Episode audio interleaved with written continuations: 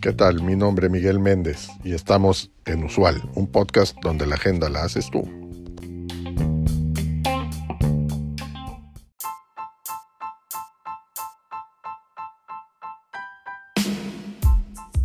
Hola a todos. En este episodio vamos a hablar sobre cómo los CEOs pueden ayudar a mejorar la gestión del tiempo de su equipo. La gestión del tiempo es una importante habilidad para cualquier profesional, pero para los CEOs es especialmente importante ya que tienen que lidiar con muchas y diversas tareas y responsabilidades. Es importante que sean capaces de gestionar su tiempo de forma eficaz para poder ser productivos y cumplir con sus objetivos.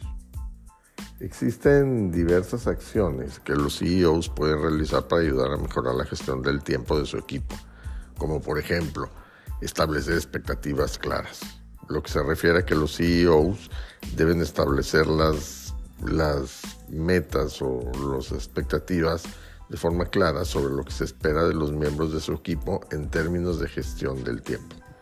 Esto incluye establecer plazos, definir prioridades y comunicar las expectativas de rendimiento. Otra más es ofrecer formación. Los CEOs pueden ofrecer formación a su equipo sobre técnicas de gestión del tiempo. Esto puede incluir formación sobre cómo establecer prioridades, cómo gestionar las distracciones y cómo evitar el exceso de trabajo. Y otra más es crear un entorno de apoyo.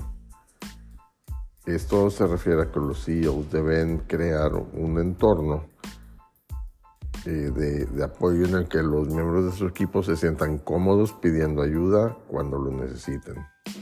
Esto puede incluir ofrecer oportunidades para el desarrollo profesional, así como una cultura de trabajo que valore la productividad y la eficiencia. Al ayudar a mejorar la gestión del tiempo del equipo, los CEOs aumentarán la productividad y el rendimiento de su organización. Un estudio realizado por Timely Me encontró que los empleados estadounidenses pierden en promedio 8 horas por semana debido a la mala gestión del tiempo. Esto equivale a una pérdida de productividad de más de mil dólares por empleado al año. Otro estudio realizado por McKinsey encontró que las empresas que tienen una buena gestión del tiempo son un 15% más rentables. Estos estudios demuestran que la gestión del tiempo es una habilidad importante para cualquier organización y que al mejorar la gestión del tiempo las empresas pueden aumentar su productividad, su rentabilidad y su competitividad.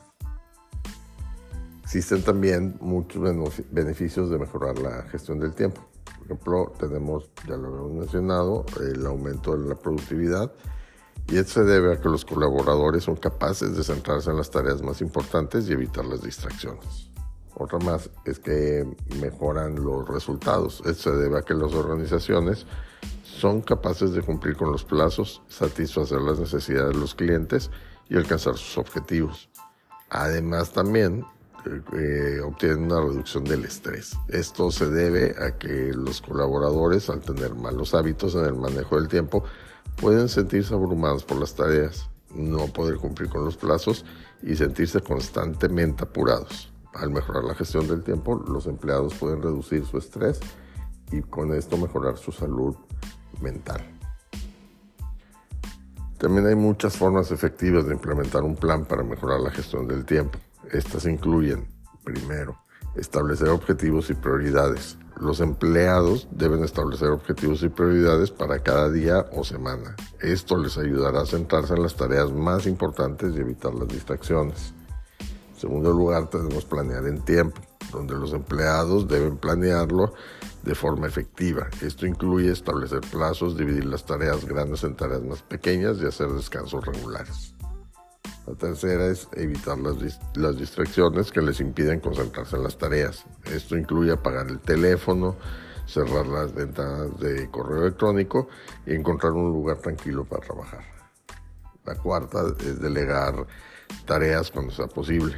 Esto les liberará tiempo para centrarse en las tareas más importantes.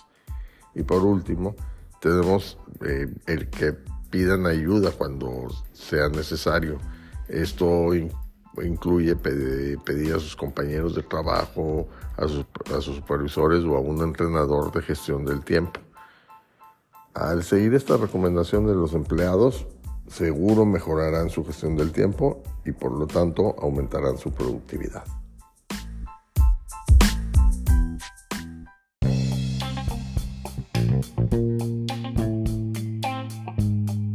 Gracias por acompañarnos en este episodio. Te recuerdo seguirnos y darnos like. Es de suma importancia para el desarrollo de este proyecto.